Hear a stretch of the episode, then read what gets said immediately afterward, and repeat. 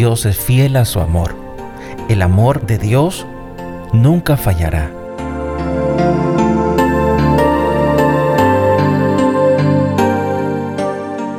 El amor que Dios tiene a cada persona es un amor invencible. No lo apaga ese fuego de amor que Dios tiene, no lo apaga ningún mal comportamiento, ningún pecado. Es un amor infinito, un amor que sobrepasa todo pensamiento.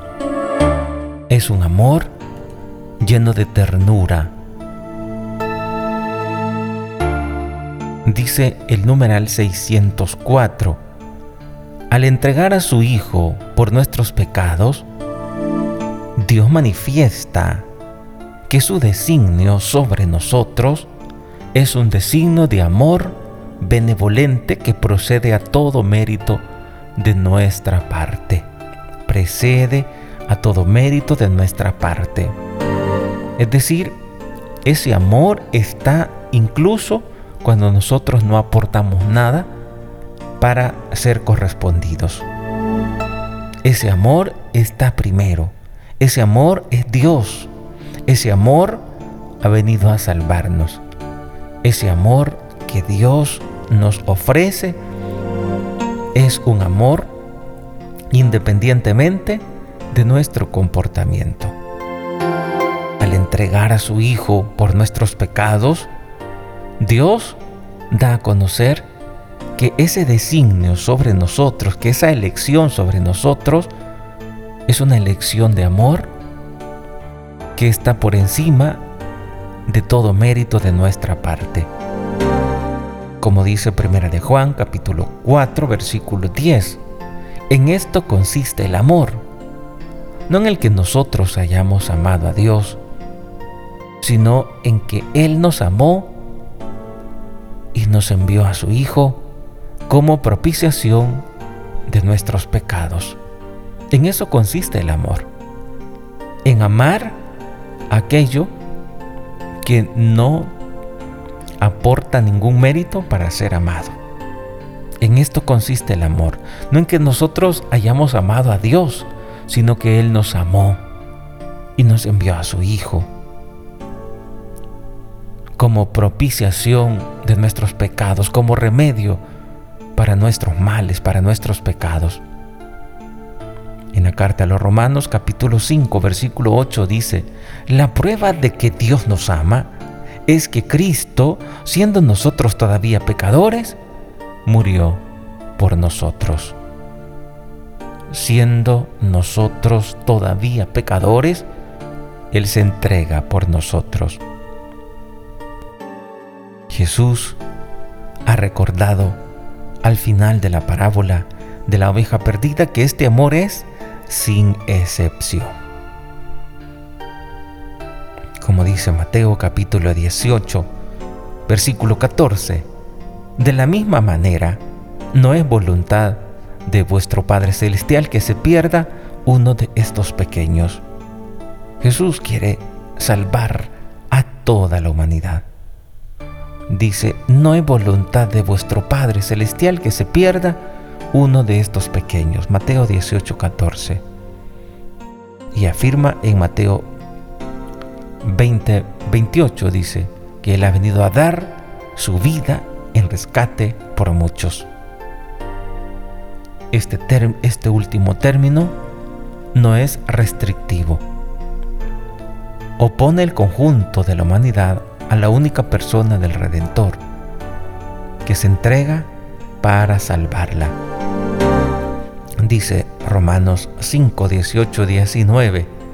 En resumen, lo mismo que por un solo delito resultó la condena para todos, así también por un acto de justicia resultó justificación y vida para todos. Pues así como por la desobediencia de un solo hombre todos fueron constituidos pecadores, así también por la desobediencia de uno solo todos serán constituidos justos por la obediencia de uno solo. La iglesia, siguiendo a los apóstoles, enseña que Cristo ha muerto por todos los hombres sin excepción. no hay mm, ni hubo ni habrá hombre alguno por quien no haya padecido Cristo. De manera que todos, todos sin excepción, tenemos esa salvación. Todos hemos recibido de Dios esa salvación que nos libera de todos los males. Cristo ha venido, el amor del Padre se ha encarnado en Cristo, con Cristo se ha manifestado la misericordia del Padre, Cristo, la segunda persona de la Santísima Trinidad, se ha hecho hombre para el perdón de nuestros pecados. Dice el Catecismo de la Iglesia Católica en el numeral 987. En la remisión de los pecados, los sacerdotes y los sacramentos son meros instrumentos de los que quiere servirse nuestro Señor Jesucristo, único y dispensador de nuestra salvación, para borrar nuestras iniquidades y darnos la gracia de la justificación. Así dice nuestra doctrina, que Jesucristo es el único dispensador, el único actor de nuestra salvación. Y que tiene como instrumentos a los sacerdotes y a los sacramentos para borrar nuestras iniquidades y darnos la gracia de la justificación. Es Jesús el autor. Es Jesús quien nos concede borrar, quien nos limpia, quien nos da la gracia de la justificación. Nuestro Señor Jesucristo. También dice en el numeral 1441, solo Dios perdona los pecados. Solo Dios perdona los pecados. Porque Jesús es el Hijo de Dios. Dice de sí mismo, el Hijo del Hombre tiene poder de perdonar los pecados en la tierra. Marcos 2.10 El Hijo del Hombre tiene poder de perdonar los pecados de la tierra y ejerce ese poder divino. Marcos 2.5 Tus pecados están perdonados. Más aún en virtud de su autoridad divina, Jesús confiere este poder a los hombres para que lo ejerzan en su nombre, como dice San Juan 20, 21, 23. Repitió, Jesús repitió, pasa a ustedes como el Padre me ha enviado, así también los envío yo. Y dicho esto, sopló sobre ellos y les dijo, reciban el Espíritu Santo. A quienes les perdonen los pecados, les quedan perdonados. A quienes se los retengan, les quedan retenidos. Reciban el Espíritu Santo. A quienes les perdonen los pecados, les quedan perdonados. A los que se los retengan, les quedan retenidos. Así dice el Evangelio de San Juan capítulo 20, versículo del 21 al 23. Es Jesús quien perdona los pecados y también es Él quien da ese poder, quien confiere este poder a los hombres de perdonar los pecados, para que lo ejerzan en su nombre. Por eso es que cuando el sacerdote perdona los pecados, lo hace yo te absuelvo de tus pecados en el nombre del Padre y del Hijo y del Espíritu Santo, en nombre de la Santísima Trinidad, en nombre de Dios. Y es Él quien nos da esa reconciliación. Es Él quien nos da esa liberación. Es Jesús de Nazaret quien te da la liberación y la salvación por su cruz gloriosa. Cristo alcanzó la salvación para todos los hombres. Número 1741 del Catecismo de la Iglesia Católica. Cristo alcanzó la salvación para todos los hombres por su cruz gloriosa. Lo rescató del pecado que los tenía sometidos a la esclavitud. Lo rescató del pecado que los tenía sometidos a la esclavitud. Para ser libres los liberó Cristo. Gálatas 5.1. Para ser libres los libertó Cristo. Gálatas capítulo 5 versículo 1.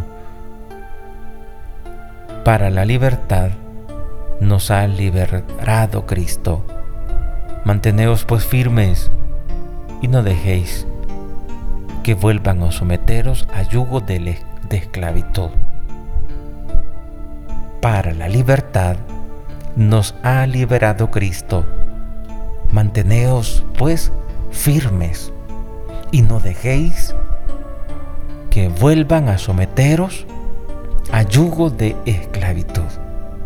No dejéis que vuelvan a someteros a yugo de esclavitud.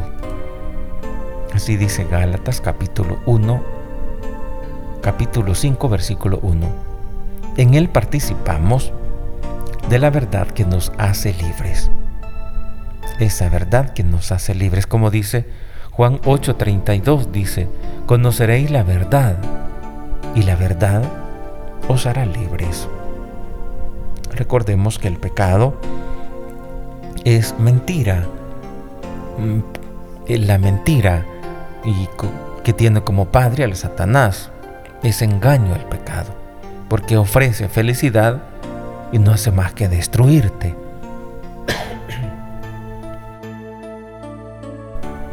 El Espíritu Santo nos ha sido dado y como enseña el apóstol, donde está el Espíritu, allí está la libertad. Desde ahora nos gloriamos de la libertad de los hijos de Dios. Romanos capítulo 8 versículo 21. Que la creación misma sería liberada de la esclavitud, de la corrupción, para entrar en la gloriosa libertad de los hijos de Dios. En esa libertad de los hijos de los hijos de Dios. La gracia de Cristo no se opone de ninguna manera a nuestra libertad. Cuando ésta corresponde al sentido de la libertad y del bien que Dios ha puesto en el corazón del hombre. Al contrario, como lo atestigua la experiencia cristiana, especialmente en la oración. A medida que somos más dóciles a los impulsos de la gracia, se acrecienta nuestra íntima libertad y nuestra seguridad en las pruebas. En la medida en que somos más dóciles a los impulsos de la gracia, se acrecienta nuestra íntima libertad y nuestra seguridad en las pruebas. Se acrecienta nuestra seguridad en las pruebas en la medida en que somos más dóciles a los impulsos de la gracia. Se acrecienta en nuestra íntima libertad y nuestra seguridad en las pruebas, como ante las presiones y coacciones del mundo exterior. Por el trabajo de la gracia, el Espíritu Santo nos educa en la libertad espiritual para hacer de nosotros colaboradores libres de su obra en la iglesia y en el mundo, por el trabajo de la gracia. El Espíritu Santo nos educa en la libertad espiritual para hacer de nosotros colaboradores libres de su obra en la iglesia y en el mundo. Como dice la oración colecta del domingo 32 del tiempo ordinario en el misal romano, dice, Dios omnipotente y misericordioso, aparta de nosotros todos los males, aparta de nosotros los males, para que bien dispuesto nuestro cuerpo y nuestro espíritu podamos libremente cumplir tu voluntad. Podamos libremente cumplir tu voluntad. Para que podamos ir acrecentando esa gracia, esa fortaleza, tenemos que vivir y morir en Cristo para poder ser cada día más dóciles a ese impulso de la gracia. Necesitamos ir viviendo en Cristo, muriendo en Cristo, muriendo a todo aquello que nos aparta de la gracia de Dios. Dice en el numeral 1005 del Catecismo de la Iglesia Católica, para resucitar con Cristo es necesario morir con Cristo, es necesario dejar este cuerpo para ir a morar cerca del Señor. En esta partida, que es la muerte, el alma se separa del cuerpo, se reunirá con su cuerpo el día de la resurrección de los muertos. La muerte es el final de la vida terrena. Nuestras vidas están medidas por el tiempo, en el curso del cual cambiamos, envejecemos y como en todos los seres vivos de la tierra, al final aparece la muerte como terminación normal de la vida. Este aspecto de la muerte da urgencias a nuestras vidas. El recuerdo de nuestra mortalidad sirve también para hacernos pensar que no contamos más que con un tiempo limitado para llevar a término nuestra vida. Como dice En el capítulo 12, versículo 1 y 7, acuérdate de tu Creador en tus días mozos, mientras no vuelva el polvo a la tierra, a lo que era, y el Espíritu vuelva a Dios, que es quien lo dio.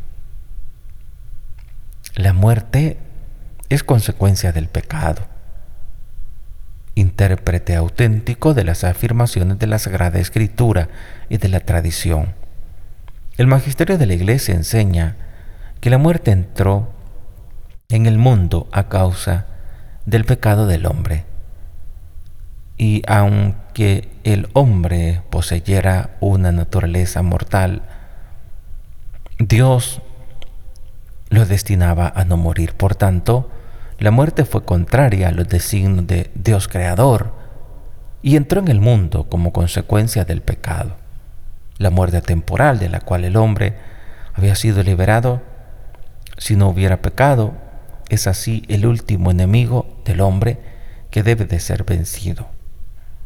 Pues en esta vida tenemos que afrontar esos momentos difíciles pero que en esta vida es cuando podemos recibir todos los impulsos de Dios a través de la gracia para poder ser dóciles y darnos cuenta que con la fuerza que nos viene de Dios podemos salir vencedores. Sabemos que todos, como dice el Catecismo de la Iglesia Católica, tenemos que ir a Dios. Vamos envejeciendo, nacemos, crecemos, nos morimos, pero que en esta vida Dios nos acompaña y que tenemos que vivir para amar, para servir como instrumentos suyos. Poder disfrutar de su amor, de su misericordia, de su presencia, viviendo siempre en gracia de Dios acudiendo siempre a los sacramentos, porque es Dios quien ha conferido ese poder a los hombres, para que a través de la iglesia, los sacerdotes en la iglesia, Cristo pueda continuar a través de ellos administrando los sacramentos, donde recibimos de una manera eficaz esa salvación. Ese bien que Dios quiere para todos, como hemos escuchado, Dios no quiere que ninguno se pierda. Y también dice el apóstol que conozcan la verdad y se salvan. Es la voluntad de Dios. Pidamos a María que nos ayude para que podamos descubrir la razón de nuestra existencia aquí en la tierra. A veces cuando se ha muerto un ser querido uno dice, ¿y yo para qué voy a vivir? Ya mi vida aquí en la tierra no tiene sentido. Recuerden que cada persona tiene una misión y esa misión hay que descubrirla. Y si estás vivo es porque Dios aún tiene un plan para ti. Y ese plan todavía no está culminado. Y debes descubrirlo. ¿Qué debo de hacer en mi vida aquí en la tierra? Para que pueda corresponder al querer de Dios. Tu tarea no ha terminado. Debes descubrirla a lo mejor. O si ya la descubriste, significa que debes poner mayor ahínco y no desmayar en tu tarea seguir siempre perfeccionando, seguir siempre avanzando en la eficacia de aquello que Dios te ha permitido participar, de aquello que Dios te ha dado, para que puedas cada día ponerlo al servicio de Él. Todos los bienes, ponerlos al servicio de Él. Cuando nos morimos, no nos llevamos nada, solo las obras buenas que hemos recibido de Dios. Por eso, ante los demás tenemos que comportarnos como Dios se comporta con uno. Dios es bondadoso. Si Dios es bondadoso contigo, también tú debes de ser bondadoso con los demás. Dios te da amor, tú también debes de dar amor. Mirar a los demás como Dios les mira.